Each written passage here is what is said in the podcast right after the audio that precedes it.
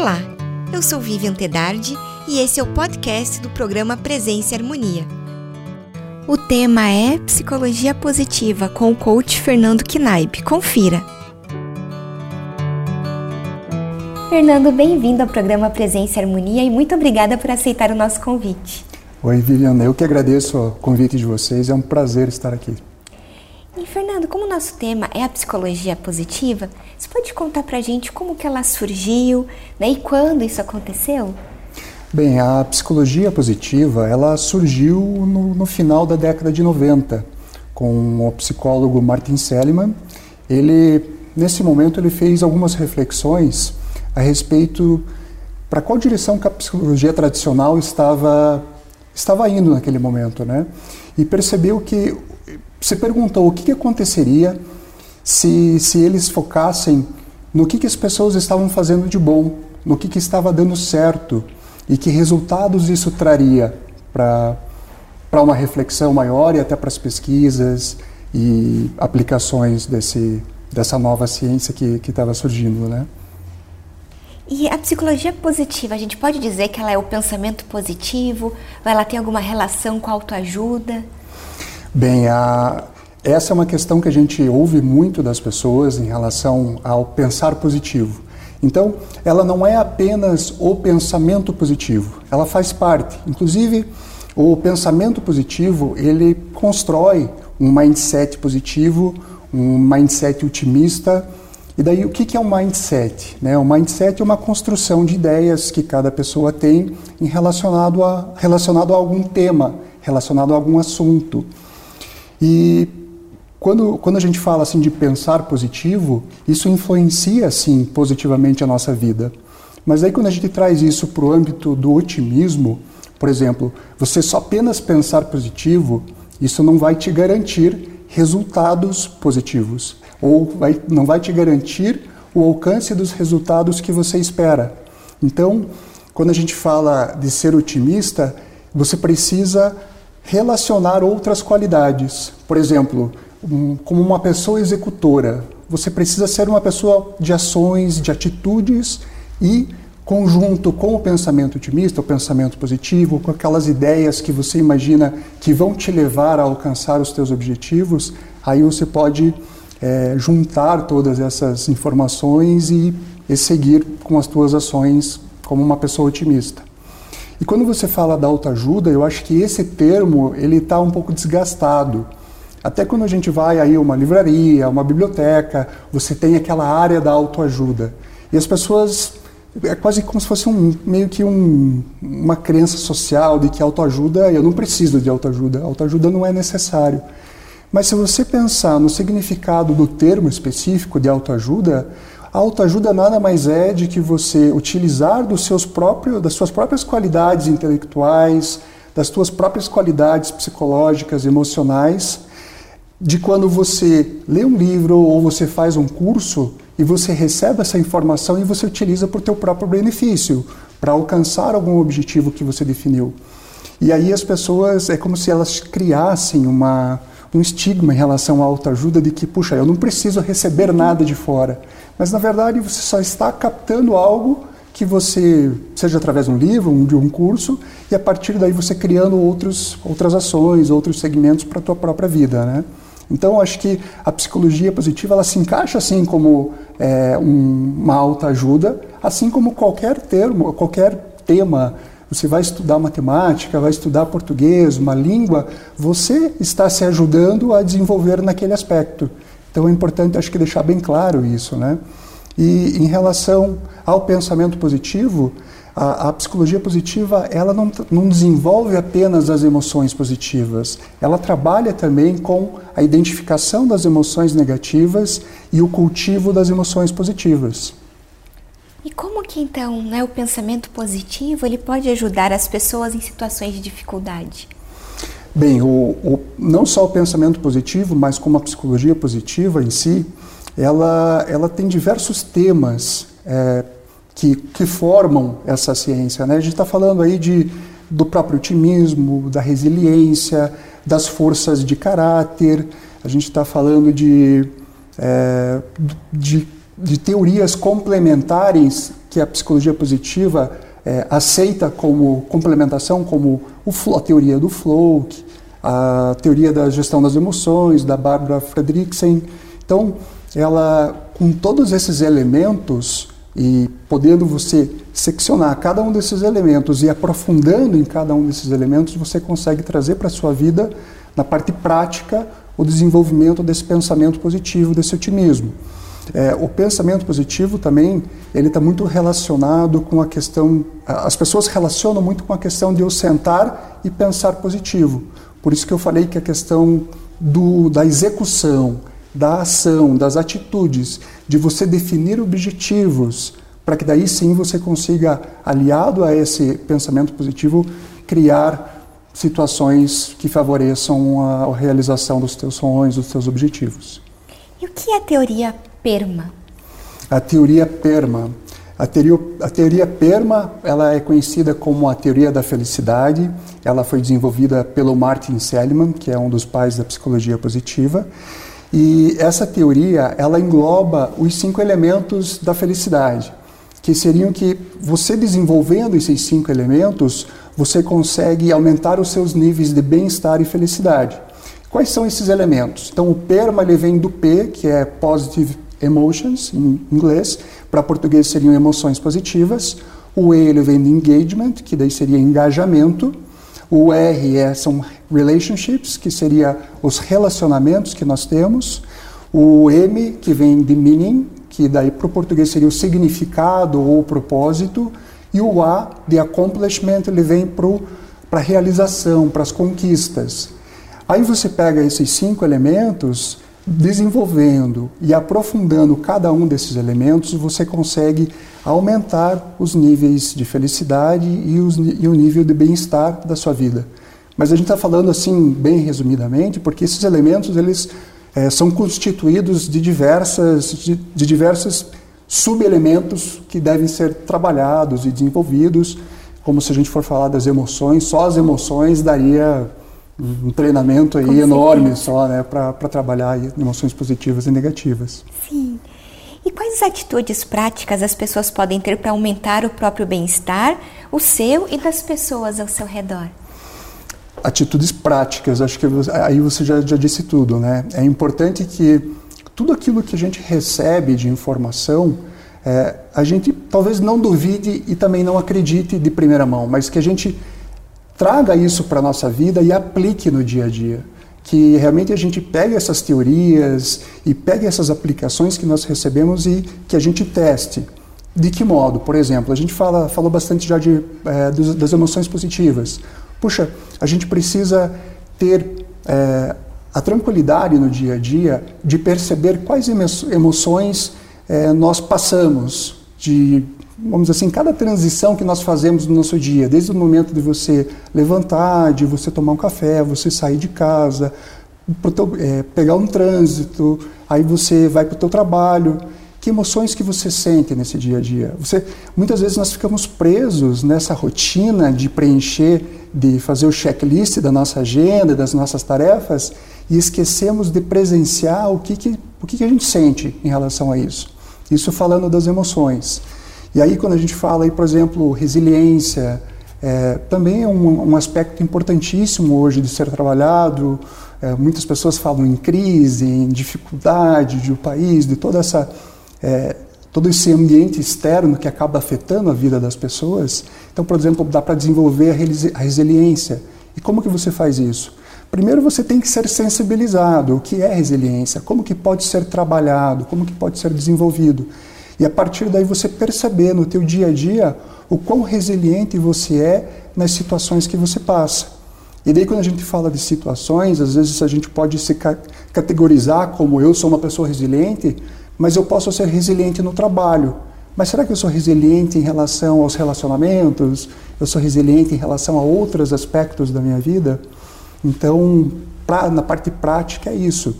E como podemos lidar com as emoções negativas e cultivar emoções positivas?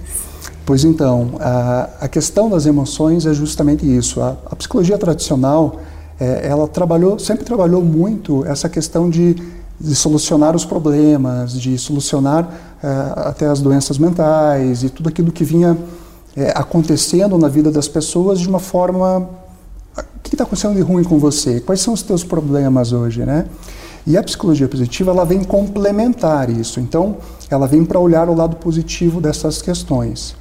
E aí, quando a gente fala de emoções positivas e negativas, as pessoas pensam: puxa, então eu preciso gerar emoções positivas na minha vida para que eu tenha resultados bons e para que eu tenha aquilo que eu queira ter.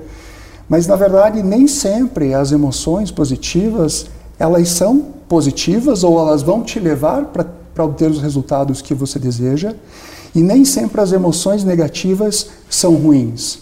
É, muitas vezes nós passamos por situações que geram emoções negativas em nós, só que a partir dessas emoções elas também nos geram uma reflexão nos geram alguma ação que a gente precisa realizar para sair daquele momento que nós estamos vivendo e entrar num próximo momento. Então as emoções negativas elas também podem ser utilizadas para o benefício. E as emoções positivas, a gente tem que ter um cuidado para não confundir com prazeres. Às vezes a gente fala assim, puxa, eu, minha vida é ótima, eu estou super bem, mas se você não tiver um propósito claro, não tiver objetivos claros, por exemplo, sair com os amigos todos os dias, com certeza seria algo prazeroso e te traria naquele momento talvez emoções positivas. Mas será que essa ação te levaria a alcançar os teus objetivos? Essa ação ela está alinhada com aquilo que você definiu? Então essas emoções positivas e negativas, de novo a gente volta na questão da observação. É importante observar a nossa própria vida. É importante observar as nossas transições no dia a dia. O que, que me faz bem? Quando que, que como que eu me sinto quando eu estou trabalhando? Como que eu me sinto quando eu estou com a minha família? Então você identifica isso e se você, você identifica que tem algumas emoções negativas que não estão te trazendo algum benefício, você busca encontrar uma solução para aquilo. É, fazer de forma diferente, ressignificar aquela atividade, ou então, quando você encontra algo de bom, aquilo que te gera emoções positivas, puxa, então isso aqui me faz bem. Eu preciso repetir essa ação mais. Eu preciso, preciso fazer isso com mais, é, talvez com mais frequência. Ah, eu, eu gosto de ler livros. Puxa, quanto tempo eu coloco lá na, na minha agenda semanal para ler um livro? E às vezes, até por falta de, de pré-determinar isso, a gente acaba esquecendo que aquilo era bom. E daí quando a gente pega um livro de novo, puxa, esqueci de como é bom ler, né? Como é bom é, fazer essa atividade. Então essa observação da própria vida é muito importante. Aí você imagina, né? Se já é um desafio para a gente identificar essas emoções em nós, você imagina conviver com as pessoas, sendo que às vezes a gente nem se preocupa como as pessoas se sentem. Então aí entra a questão dos relacionamentos também, né? As emoções positivas e negativas, elas estão aí para serem observadas, identificadas e cultivadas no caso das positivas. Existem dois termos na psicologia positiva que um se chama o savoring, que seria o saboreando, o cultivando, e o outro seria o coping, que seria o como lidar com isso. Então você utiliza muito desse como lidar com isso para as emoções negativas, você identifica e explora isso de uma maneira a você se tornar outra pessoa depois daquilo, né? Você falou para nós sobre mindsets, né? Então, qual que é a diferença de um mindset de crescimento e um mindset fixo? Mindset fixo. Isso. Bem, é, tem um livro da Carol Dweck, que é uma, uma pesquisadora, e ela lançou esse livro onde ela é, ela determina o que, que, que seria um mindset fixo e um mindset de crescimento. Ele até tem uma correlação com a questão do mindset pessimista e otimista também. O, o mindset fixo é aquela pessoa que ela é presa às suas convicções, às suas crenças e tem dificuldade de enxergar de uma forma diferente as situações da vida. Então ela fica limitada na percepção dela. Ela é uma pessoa que não comemora a vitória das outras pessoas, o sucesso das outras pessoas. É, o mindset fixo ela tem dificuldade de desempenhar trabalhos que saiam da linha de raciocínio que ela apresenta. Sendo que o mindset de crescimento são aquelas pessoas que têm uma maior facilidade de perceber eh, essas até as próprias convicções, de ampliar essas convicções através das ideias das outras pessoas. Elas comemoram o sucesso das outras pessoas também. Elas, diferente do fixo, elas não te veem como um competidor ou com uma, uma, uma concorrência, assim como o mindset fixo vê, né? Parece que tem sempre alguém competindo com você. E esse mindset de crescimento permite isso. E dessa maneira, as pessoas, quem tem um mindset de crescimento, ela tem uma facilidade maior para desenvolver alguns desses aspectos que a gente já conversou. Ela tem uma abertura, pelo menos, para receber essa informação, refletir e tentar desenvolver isso de uma forma que se alinhe com o que ela acredita. Mas ela permite isso. O mindset fixo muitas vezes não quer nem ouvir o que você tem para dizer, porque a pessoa está fechada naquela bolha. Mas também é importante a gente dizer que uma pessoa ela não é completamente, ela não tem completamente um mindset fixo ou um mindset de crescimento. Pode ser também que em algumas áreas da vida ela apresente, apresente mindsets, um mindset de crescimento que seja mais evidente. E daí talvez, por exemplo, para o trabalho. E daí, de repente, para os relacionamentos, ela é uma pessoa com um mindset mais fixo. Então é importante, de novo, a gente perceber isso em todos esses aspectos da vida e tentar desenvolver essas ideias de uma forma que você consiga evoluir. E é sempre muito perceptivo para você mesmo, né? Você precisa entender o que, que é, o que, que é bom para você, como que você está se sentindo para daí você exteriorizar isso para as outras pessoas. E Fernando, de acordo com a psicologia positiva, é mais fácil sermos otimistas ou pessimistas? Bem, em, relação ao otimismo e pessimismo, é, é importante a gente colocar que a psicologia positiva hoje ela já apresenta várias pesquisas científicas mostrando o que ser uma pessoa pessimista pode causar na tua saúde. Por exemplo, é, um, um, você pode ficar mais propenso a sofrer um ataque cardíaco, a depressão, e você influencia as pessoas que estão à sua volta de uma forma negativa, é, contestando aquilo que se pode ou não pode, é, se as pessoas podem ou não podem crescer de uma forma exponencial. São pessoas que duvidam muito de tudo aquilo que, que aparece para elas. E só que quando a gente fala de otimismo e pessimismo, é, é mais complicado você ser uma pessoa otimista, é mais desafiador você ser uma pessoa otimista. Porque para você ser otimista, é, você não, não pode só, diferente daquilo que a gente falou, de ficar sentado no sofá pensando positivo, você precisa ser uma pessoa de ação, uma pessoa de atitude, para que você faça que, com que aconteça aquilo que você determinou. Então você fala assim: não, eu acredito que o Brasil pode ser um país melhor. Mas aí, em termos de ação, o que, que você está fazendo? No teu dia a dia, com, as, com os teus recursos, quais são as atitudes que você está tomando para que isso aconteça?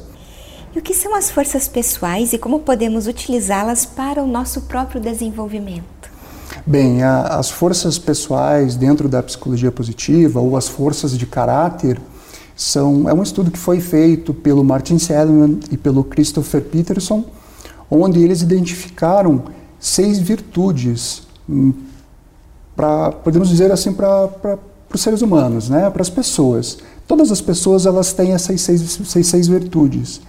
E dentro dessas seis virtudes, existem 24 subdivisões que são chamadas das forças de caráter ou forças pessoais. E todos nós possuímos essas forças, todos nós temos essas forças, as 24. O que pode acontecer é que é, algumas dessas forças elas ficam mais evidenciadas em cada pessoa. Então aí eles até colocaram como se fossem as forças de assinatura, aquelas forças realmente que, que estão presentes em você e às vezes você nem percebe. É, eles até colocam como as cinco forças que cada pessoa tem. E você pode utilizar essas cinco forças para que você desenvolva as demais, mas também para que você foque nessas cinco forças como alternativas e como recursos para a sua vida. É, vou te dar um exemplo. Até porque essas forças elas também podem ser é, a questão de você superutilizar essas forças ou subutilizar essas forças, né?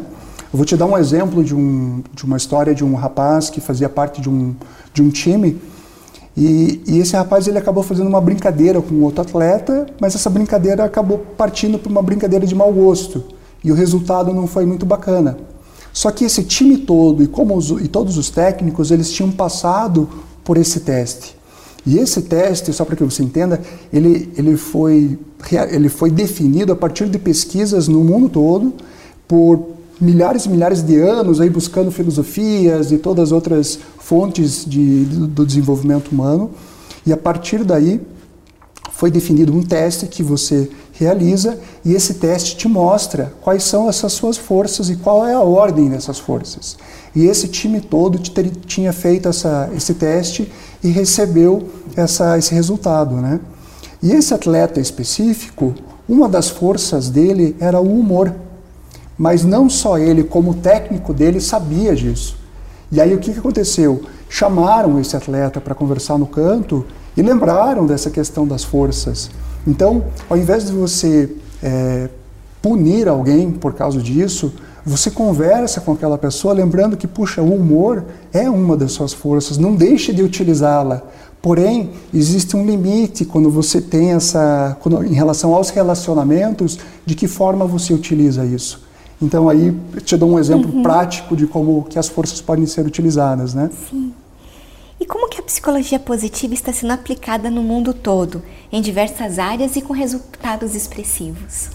Bem, a psicologia positiva, como eu te falei, ela surgiu então no final da década de 90, então já tem aí algumas décadas de aplicações, intervenções, e a gente já tem resultados assim exponenciais em relação a bem-estar, felicidade e performance de alunos em escolas, de professores se eu, se eu disser para você que, esse, que alguns elementos da psicologia positiva já foi aplicado num exército, por exemplo, não, não parece surpresa uhum. isso, né? Mas sim, o exército americano adotou, por exemplo, a resiliência e alguns elementos da psicologia positiva como parte do treinamento deles, para eles poderem fazer uma preparação melhor para os soldados, para todos que fazem parte ali do, desse, é, desse grupo, né? assim também como foi aplicado para em empresas, em, em times, é, em clubes esportivos, foi aplicado já em diversas escolas, foi aplicado em cidades. Existe um, um case de sucesso e da psicologia positiva do, do país que se chama Butão, onde, assim, um resumo rápido, onde foi trocado, em vez de eles medirem o país pelo PIB, eles medem o país pela, pelo FIB, que é a felicidade interna bruta. E o legal é que foi feito um trabalho todo nesse país, e esse trabalho não foi, eles não tiveram resultados específicos naquele momento ou na, no momento daquele trabalho. Ele foi, ele foi duradouro. Depois de alguns anos, eles retornaram ao país, mediram novamente todas essas, é, todo esse trabalho que foi realizado e realmente o trabalho se manteve. E as pessoas têm um nível de felicidade e bem-estar muito grande nesse lugar. Então, e, e essa questão da medida na psicologia positiva é muito importante a gente até colocar. Tudo que é feito, é porque tudo que a gente está falando aqui até parece muito abstrato, né? parece que não tem muita medida, mas pelo contrário, tudo isso é medido e existem aí diversas estatísticas já mostrando o quanto isso realmente é benéfico para a vida das pessoas. Então, como é uma ciência, precisa de medida, precisa ser mensurado, né? E você falou bastante para nós em resiliência. O que é ser resiliente? O que é ser resiliente? Bem, a resiliência acho que é até importante cada um é, definir um, um, um, significado por si só, né? Mas o, o, o significado mais frequente que a gente encontra por aí, as pessoas falando em treinamentos, é que resiliente é aquela pessoa que passa por situações de muito estresse por situações com alguns problemas e consegue. É como se você fosse até lá embaixo e retornasse a uma altura que você se encontrava antes. Muitas pessoas relacionam com o bambu, né? Que o bambu verga, mas não quebra e retorna para o estado atual. Mas a gente acredita que a resiliência ela é até um pouquinho mais do que isso. A resiliência é a tua capacidade de passar por momentos de estresse, por momentos de desafio, por problemas e não só você ir até, vamos dizer assim, lá embaixo, numa situação, como as pessoas falam, no fundo do poço, e retomar. Mas você ir até lá embaixo e retomar um ponto mais alto do que você estava antes. Num nível, numa dimensão superior do que você estava antes. É como se fosse uma espiral ascendente. Né? Você às vezes tem uma descida e você sobe. Tem uma descida e você sobe. E quando você percebe uh, os desafios dessa forma, quando os desafios aparecem, você talvez enxergue como uma oportunidade de crescimento e não mais como um problema, como uma dificuldade. E você tem alguma dica de leitura para quem tem mais interesse a respeito da psicologia positiva? Olha, o próprio Martin Seligman ele tem várias obras é, da, sua autoria. É, eu mencionei aqui a questão da Carol Dweck, do livro de Mindset. Esse é um livro muito bacana para as pessoas lerem e entenderem esses, o perfil do mindset fixo, o mindset de crescimento. Tem. que mais? Acho que assim, como, como início, né, uhum. né? É, qualquer obra do, do Martin Seligman, então seriam várias que ele tem, mas qualquer obra dele e esse livro do Mindset da Carol Dweck são livros bem bacanas. Tem um livro que se chama é, O Jeito Harvard, Harvard de Ser Feliz, também é um livro bacana para ser lido. Enfim, a literatura aí é bem, bem extensa. Sim. Fernando, agradeço bastante você estar aqui conosco hoje. Espero ter a oportunidade de entrevistá-lo, quem sabe novas oportunidades. Olha, sou eu que agradeço. A gente fica muito feliz aí da oportunidade de disseminar a psicologia positiva e sensibilizar as pessoas um pouquinho mais sobre o que é esse tema tão rico e tão vasto. Gente que Obrigado. agradece. Prazer. Concluímos assim mais uma edição do programa Presença e Harmonia. Para acompanhar os nossos programas em vídeo e áudio, visite o portal da MORC no endereço www.amorque.org.br. Em nome da MORC GLP e de toda a nossa equipe de produção, queremos agradecer o prestígio de sua audiência. Paz profunda!